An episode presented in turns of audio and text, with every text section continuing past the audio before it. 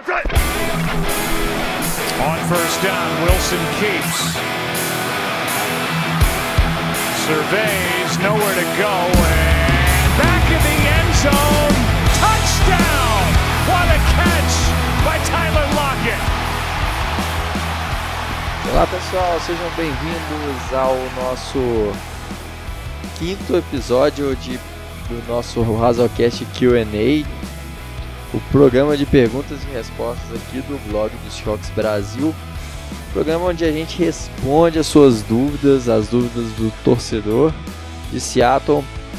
E se você tiver dúvida e quiser mandar para a gente responder aqui, é só mandar em uma das nossas redes sociais, no Twitter, no arroba blogsrocksbr, no Instagram também, blogsrocksbr, é, no Facebook, na página Blogs Rocks Brasil e também nos grupos de WhatsApp. Aliás, se você não faz parte e quiser fazer, só pedir a gente nas nossas redes sociais que a gente manda o link e, e vem fazer parte aí da nossa família Seattle Brasil que é, a galera é muito animada, a galera é, é tá sempre interagindo lá.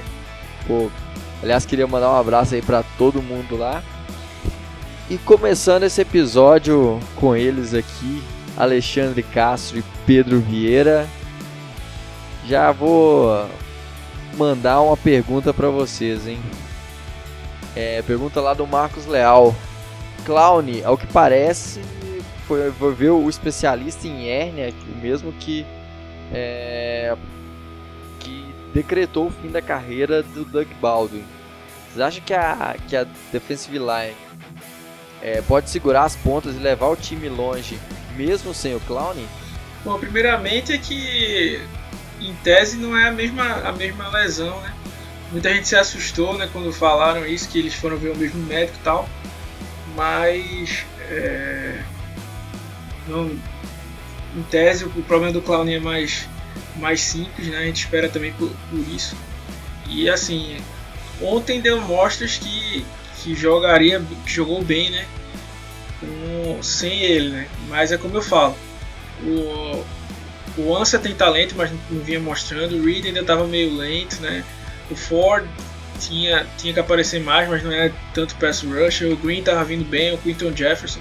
Né? Então tinha nomes, estava faltando encaixar, né?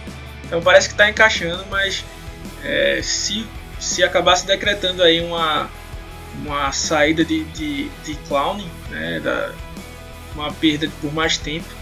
É, ia ser uma, um desfalque gigantesco para a nossa defesa, porque ele é um cara que pode né, mudar o sentido do jogo. Né? Só para deixar bem claro, demorou 12 semanas para Odell Beckham Jr. ter a mesma quantidade de touchdowns que já Devin Clowney tem.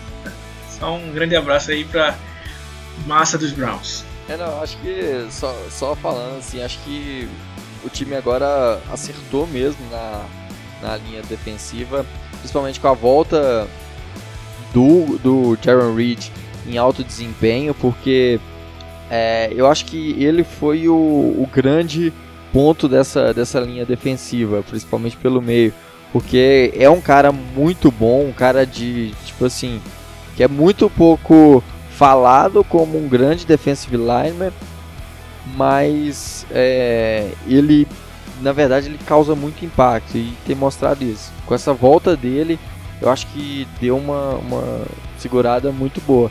E a gente tem outras peças, né? Tem o Quinton Jefferson, tem o Wall Woods que ajuda bem na rotação.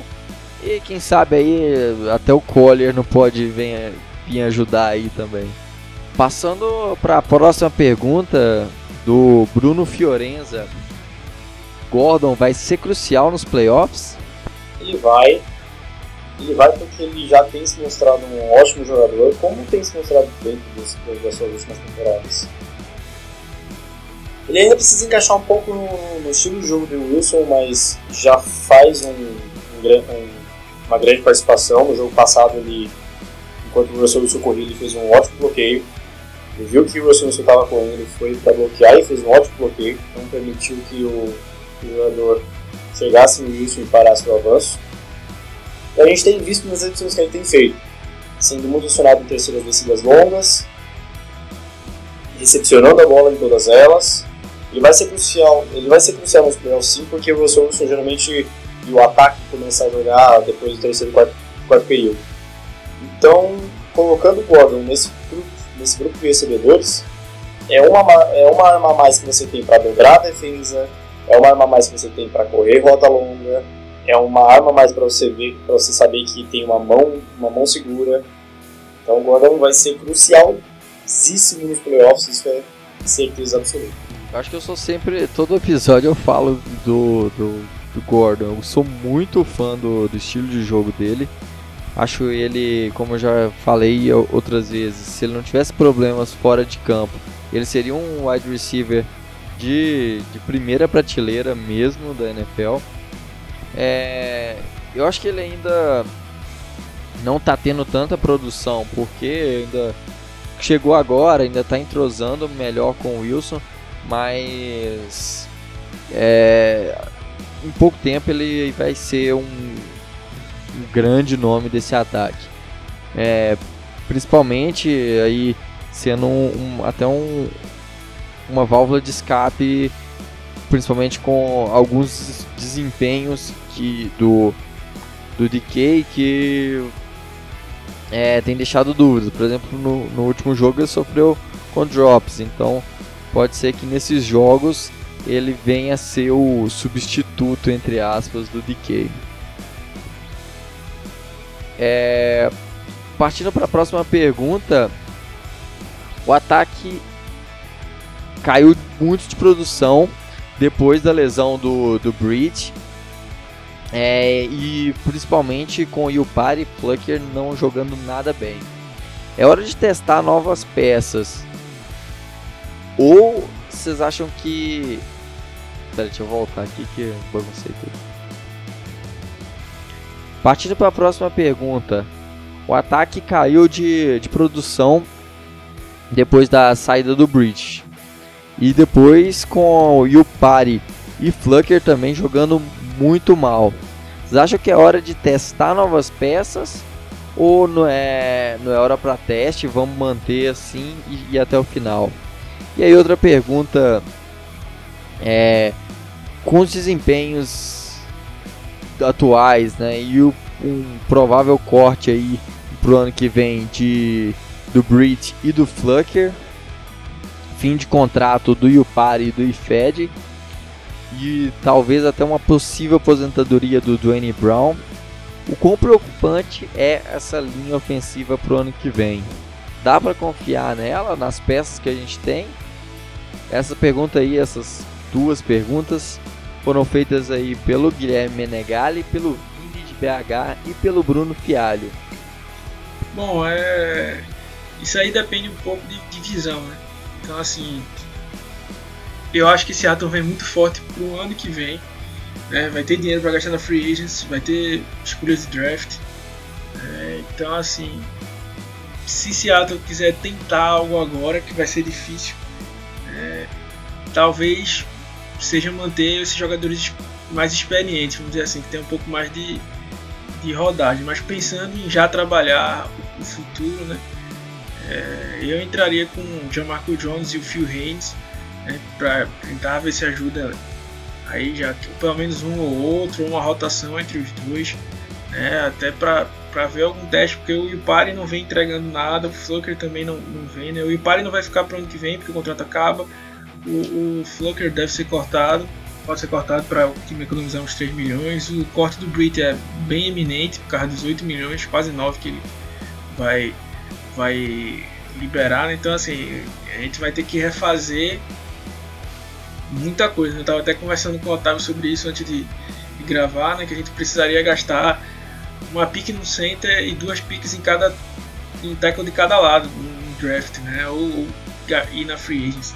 Então assim é muito, né? Basicamente uma renovação toda da, da, da linha ofensiva. Só que o problema é que nos guards a gente também não tem nomes fixos, né? Então assim, pensando nisso, eu já tentaria testar. Né? Também não é como se fosse assim, o time está ganhando, jogando muito bem a linha ofensiva. Não está ainda. A gente tem bastante dificuldade ali na, na linha.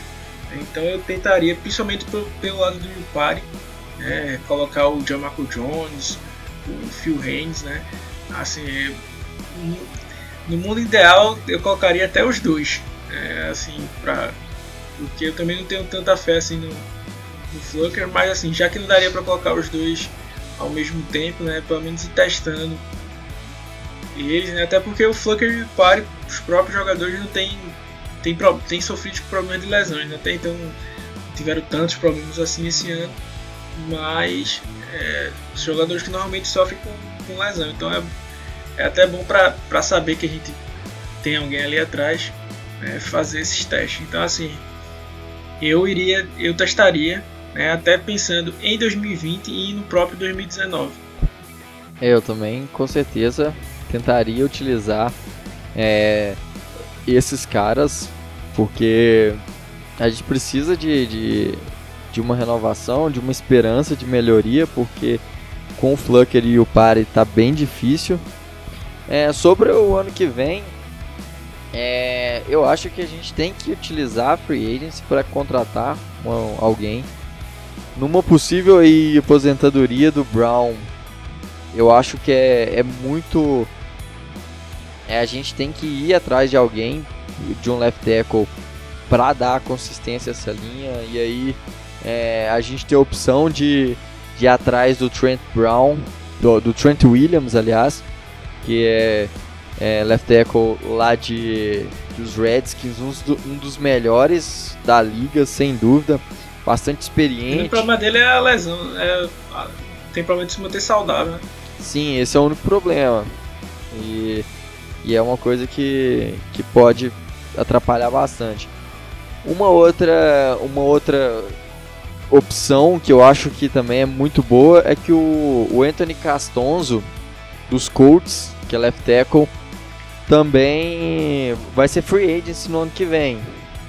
Então, se eles não renovar, pode, se os Colts não renovarem com ele, pode ser que seja uma adição interessante. Outro cara também que, que vai ser free agency, desse aí pro, pro lado direito da linha, é o Brian Bulaga dos Packers, que, que também é um bom, um bom right tackle é, eles vão ser free agents no ano que vem e são jogadores para entrar e já jogar. Já partindo para o draft, tem algumas é, escolhas de primeira rodada, alguns caras que, que se sobrar na primeira rodada, Seattle não pode nem pensar em não pegar. É, para mim, o, o, igual a gente já falou no episódio, aliás, fico convidando vocês a, a ouvirem nosso, nosso podcast lá de assinantes que está aberto para todo mundo, que é o mock draft, o primeiro mock draft que a gente fez, e até o Xande colocou ele como sendo a nossa escolha, que é o, o Tyler Biadas, de Wisconsin, jogador de interior de linha ofensiva.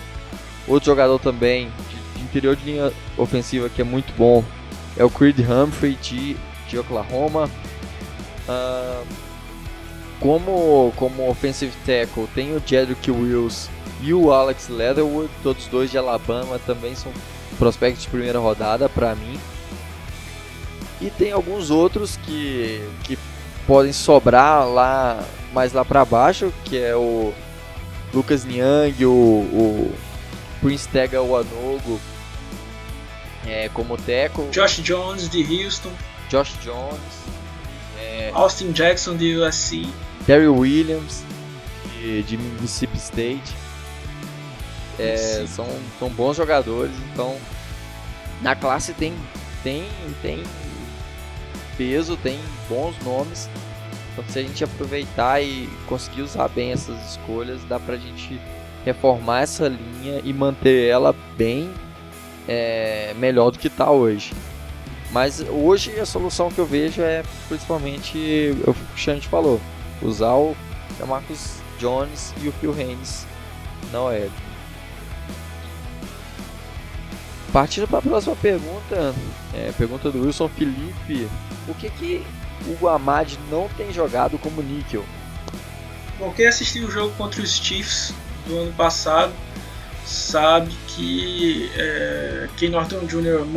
montou uma armadilha, entre aspas assim, colocando o King e o Delano Hill para marcar individualmente o, o Travis Kelsey naquela época, naquele, naquele jogo, e o que, o que ele fez quando ele foi cortado o Jamar Taylor, todo mundo já tinha é, associado o Amari, até o próprio Pete cantou essa bola aí para para dispersar. É, e como o King é um, um cara maior, né, então ele consegue marcar melhor Tyrants, né? E como o time do Eagles joga em pacote dois Tyrants quase o tempo inteiro, é, ele tentou essa, essa opção, né? É, ele não teve muito embate, não teve muitos embates, mas assim, o que a gente já viu dele jogando contra os Falcons lá, né? É, ele permitiu todas as recepções que foram pro lado dele, a gente sabe que King não é um, um, um bom nome, né? Assim, é, beleza que ele tem esse no currículo dele esse jogo bom contra os Chiefs, né? Um outro lance que ele marcou bem individualmente, mas não é um jogador para ser o tempo inteiro, é ser um jogador situacional de algum pacote específico. Então assim, eu ainda prefiro estar tá colocando o Amari até para é, pensando no futuro, né? Se a gente a gente vai acabar o ano e não vai ter um níquel de qualidade próximo ano. Então vai fazer o quê? Vai gastar no draft ou gastar na na na free agents, né?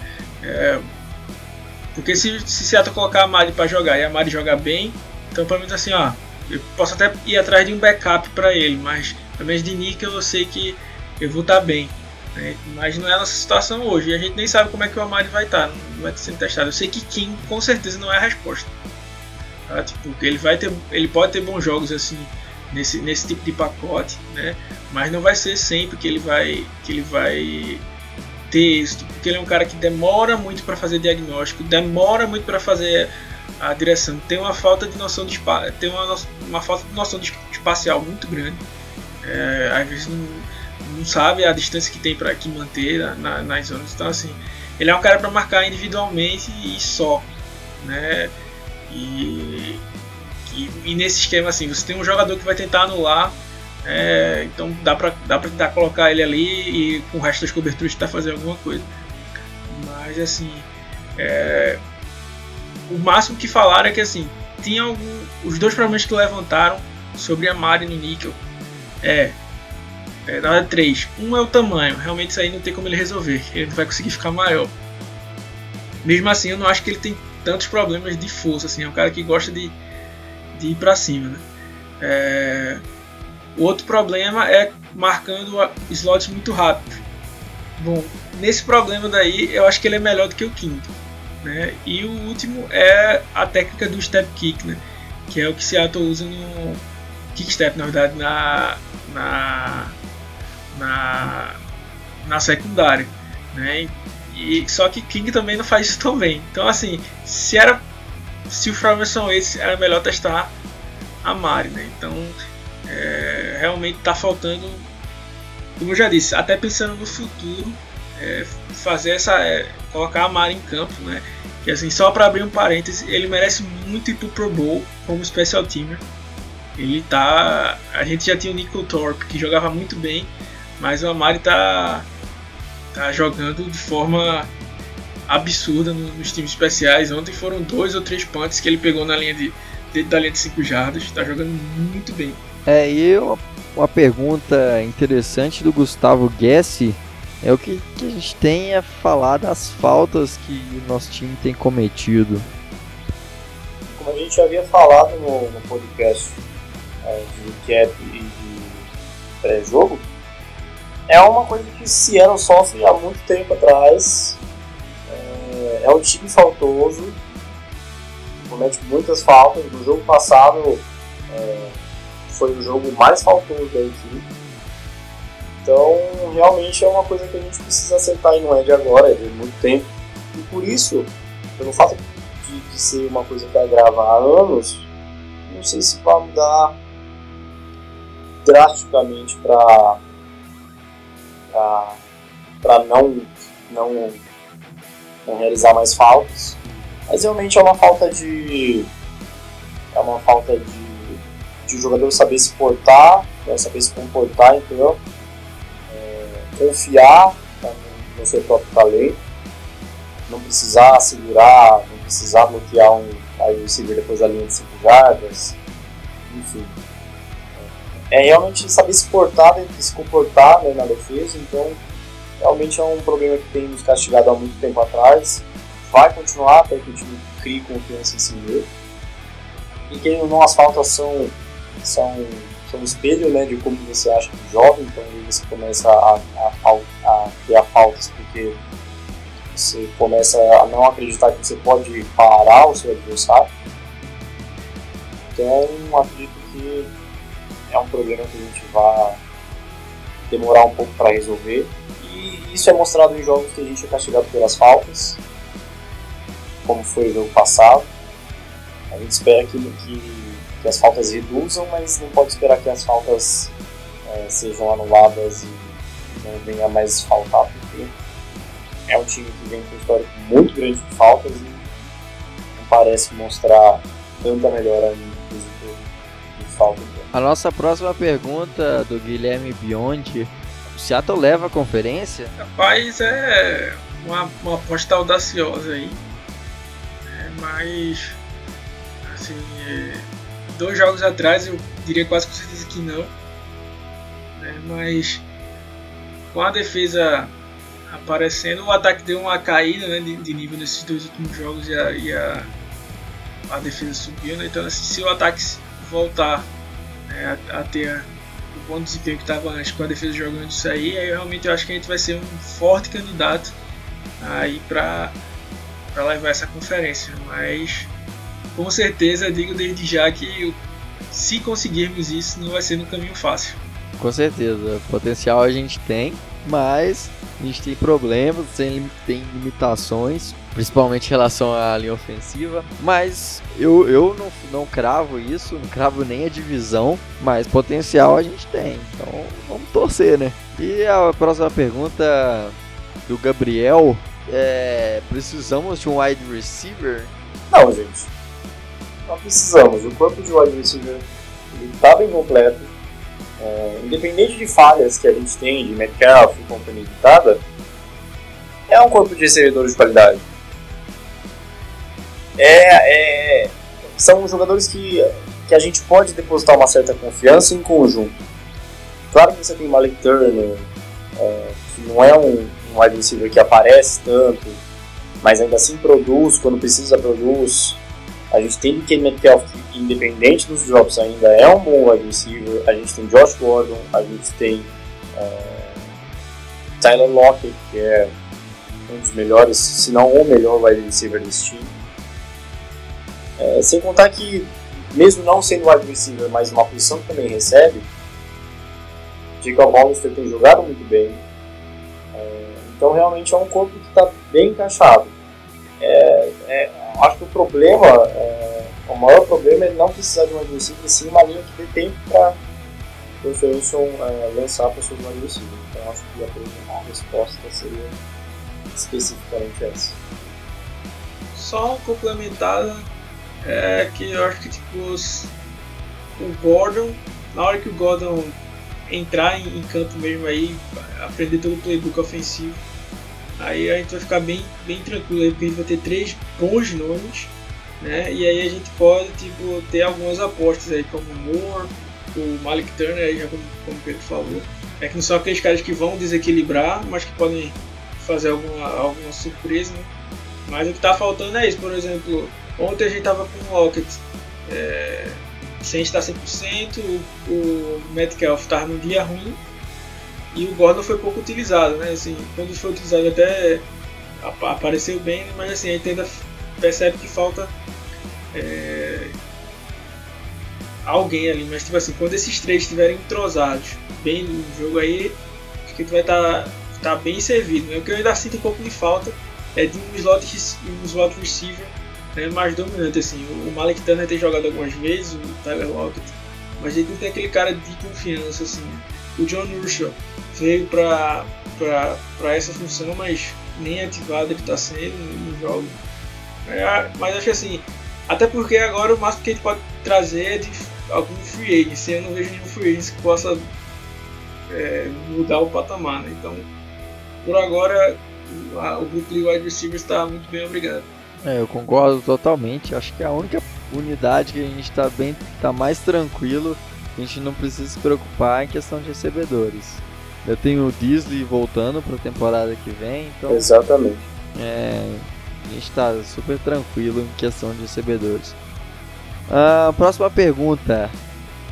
Dá para arrumar uma Legion of Boom com essa defesa e o draft do ano que vem? Pergunta do Igor Sorrentino. A questão da. Eu acho que a Legion of Boom que, que, que ela instaurou em Seattle, ela, é, ela é muito mais. É, ela é muito mais nova, ela é muito mais. É, é muito mais agressiva do que na parte. Na parte. É como se fosse um, um marketing. A Legion, of, a Legion of Boom era um grande marketing, por mais que tivesse ótimas peças por trás. Por mais que a defesa jogue muito melhor que a, que a Love jogou na época, ainda assim não vamos ser considerada Love, porque ah, um negócio, ah, não, só existiu uma Love, não existiu outra. Então assim, não dá pra arrumar uma Love, mas dá pra arrumar uma defesa melhor do que a Love no, no draft play. Até porque a gente recebeu muitas peças na, secundária que melhoraram muito o nosso jogo acredito que no próximo draft, se a gente tiver um pouco de, de consciência defensiva, dá para arrumar uma, uma secundária interessante. Griffin vindo numa, numa boa temporada, prometendo uma ótima temporada no ano que vem, então dá para dá pra ser uma das melhores secundárias que vem. Bom, tendo, tendo, eu acho eu sou mais saudosista aí. Eu acho difícil porque a Legion of Doom não era só a secundária, né? Assim, até o Bob Wagner é meio chateado com, com isso, algumas entrevistas dele ele sempre fala, tipo, eu quero que se lembrem que que dando suporte para aquela para aquela Legion of Doom, aquela defesa, tinha aqui a gente tava aqui, né? Então tinha é, Chris Clemons, Bruce Irving, é, Cliff Irving, Michael, Michael Bennett, é, Clint McDonald, é, Tony McDaniel lá na, na, linha defensiva, tinha o, o, o, o próprio Bob Wagner, que sempre foi muito bom né, no combate ao jogo corrido em diagnóstico. KJ Wright, que é, que é um cara que um dos melhores.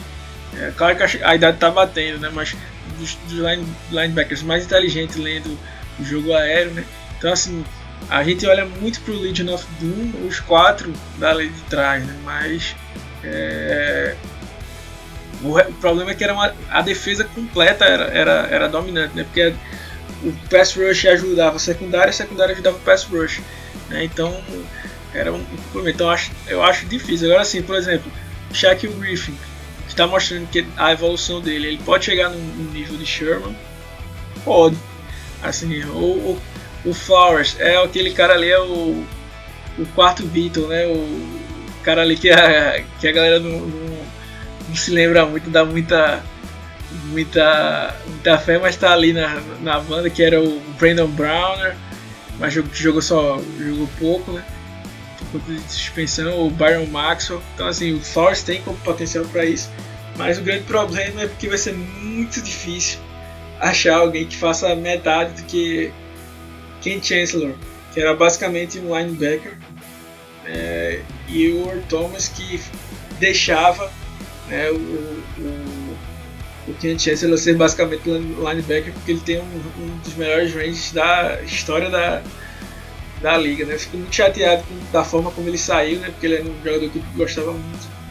Mas é, uma dupla de safeties dessa aí vai ser bem difícil de alguém fazer algo, algo parecido. Meu amigo, agora eu vou, vou, vou pistolar aqui.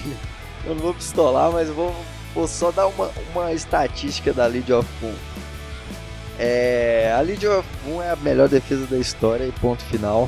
Não tem nem discussão. Ah, mas a defesa dos Bears de 86, nem, nem de perto. Olha, olha pra você ver. Em 2013, na, na temporada de 2013-2014, em que a gente foi. A gente venceu o Super Bowl, a gente derrotou.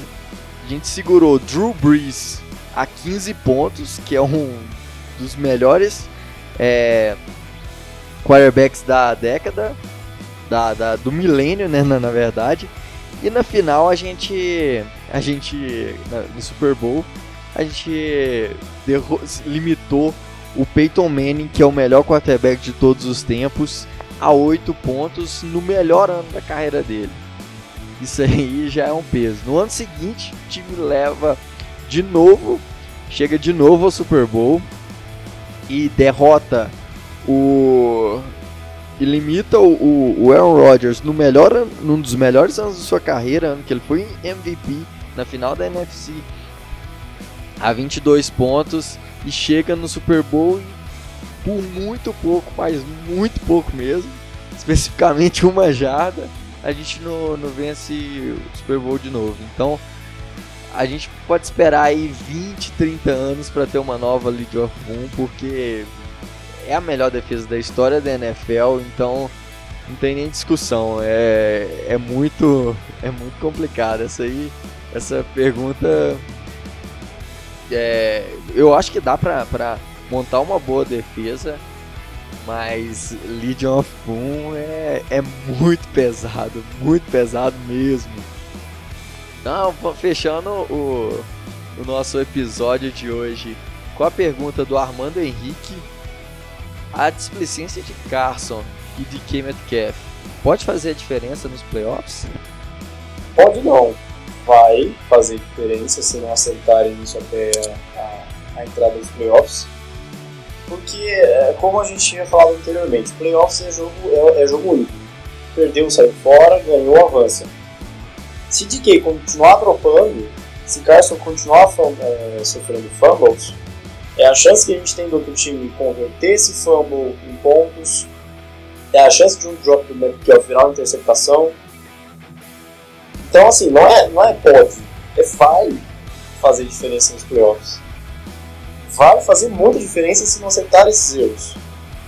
Isso, querendo ou não, acaba sendo um pouco de é, acaba gerando um pouco de desconfiança nessa, nesse setor por mais que seja um bom talento, não adianta ser um bom talento e ficar dropando bola, é, sofrendo fumble, correndo 50, quase 60 jardas e o cara dá um focão na e o cara larga a bola. Então é complicado, tem que arrumar enquanto ainda é tempo de chegar nos playoffs e, e, e ser impecável. Porque se for ter que arrumar quando chegar no, no jogo do wildcard ou ter que esperar o wildcard para receber a gente e, e arrumar lá, é, acabou. É, vai perder, vai sair dos playoffs de uma forma horrível, mas esperando que vem para acertar esses erros. É o que a gente não quer, a gente quer acertar agora para chegar nos playoffs, ganhar, ganhar a conferência e ganhar Super Bowl. Sim, é, é difícil, como o Xande tinha falado, é, se, se fizer vai fazer da forma mais difícil, que eu acredito que é dropando bola, sofrendo fumble, sofrendo concentração. Então a gente espera que eles arrumem agora para chegar lá pecado e não fazer mais. Porque se for esperar para a temporada que vem, nadou, nadou, nadou, chegou na praia, tudo, tudo. Na verdade, a displicência de qualquer jogador pode fazer a diferença nos playoffs, né? É, a, a, a, grande série é isso aí, como o Pedro falou, não é que nem a NBA que tem que é o melhor de, de, de, de mais jogos, né? é tipo, vai é perder para casa. Então não, não pode ter esses erros, né? Assim, o que pega um pouco é que Seattle não parece estar corrigindo esses pontos ainda, né? O, o DK, né, por exemplo, mostra que o Russell Wilson gosta do cara e sabe do potencial dele, né? Que tá lá, lá, lá no Chile. Já tinha alguns problemas de, disso, de drop lá em Ole Miss, né? Mas pode perceber que o Russell Wilson continuou procurando ele no, no jogo pós pós-drops, né? Inclusive um drop que poderia ter sido touchdown. Agora o problema é que o maior é que eu acho que não estão sabendo lidar bem com o problema de Carson, né? Nem é, eu ainda acho que a maior solução é tentar dividir mais essa, essa carga e começar também a colocar o Travis Homer em campo né, para fazer uma rotação mesmo, né? como foi ano passado. Né? Era o Carson carregando, mas o Mike Davis tinha carregado, o, o próprio Rashad Penny tinha carregadas. Né? Então, assim, tirar um pouco até para parar de massacrar mais fisicamente o, o Carson. Né? Que eu acho que pode ser algo, algo desse tipo, porque o Carson que a gente viu ano passado está distante ainda do, do Carson que a gente está vendo esse ano e ele faz parte de, de dessa peça fundamental para tirar essa pressão mais da, da própria linha, linha ofensiva para ajudar no, no, play action, né, para ajudar a proteger melhor o Russell Wilson. É isso aí, pessoal. Chegamos ao fim de mais um Razocast Q&A. Se você tiver alguma dúvida, pode mandar para a gente nas nossas redes sociais, no blog do blog Seahawks BR no Twitter e no Instagram, blog do Seahawks Brasil no Facebook, que a gente responde por lá e a gente responde por aqui também. Toda semana a gente tem um episódio de perguntas e respostas. Não deixe de ouvir também o nosso nossos últimos episódios. O primeiro é o recap e a prévia para o jogo dessa semana e também o nosso podcast de assinantes que a gente fez lá do mock draft, no primeiro, primeiro mock draft, mais para a gente conhecer os prospectos que vem para a próxima classe de draft. É... E também, se você gosta do nosso conteúdo e quer receber ainda mais, participe do nosso clube de assinantes acessando lá seahawksbr.com/planos. Lá tem os nossos planos a um preço bem acessível a todos aí. Vocês vão receber muito mais conteúdo, tem muita coisa sendo feita, muita coisa para sair. Então, acessa lá, vem participar do nosso grupo de assinantes que tem muita coisa bacana. É isso aí, pessoal. Até semana que vem e Go Hawks! É isso aí, galera. Obrigado por tá sintonizado aí na escutando a gente mais uma vez, né? É, como o Otávio já falou, você todo, todo pós-jogo a gente tem uma, uma, publicação lá sobre as perguntas, mas vocês fiquem à vontade aí para mandar a pergunta quando, quando quiserem. Né? Todo dia tem post novo, né? tem, tem uma, uma coluna que é sobre a táticas do futebol americano em si, então manda para aquele seu amigo, né? marca seu amigo lá que é de outros times, né? Também não, não serve só para quem torce para para Seattle. O podcast também a gente está sempre tentando trazer é, um, uma visão mais geral também, né? Não falar de Seattle especificamente, que é o nosso, nosso nicho, mas também passando pelos, pelos outros times, né? Então compartilha também a gente aí na, na Spotify. Se você está escutando aí pelo, pelo iTunes aí, dá aquela avaliação boa aí pra gente, né? Que é vocês ajudarem a gente aí a continuar crescendo aí. Um grande abraço e Go Hawks! É isso aí, pessoal, mas mais uma vez gostaria de agradecer pela presença de, de todos que ouviram esse podcast. Agradecer a presença desses dois ilustres, nobres xerifes. E esperar que essas falhas sejam consertadas a tempo para que a gente tenha uma temporada memorável aí para voltar a sonhar com o Seahawks de antigamente. Obrigado mais uma vez e Go Hawks!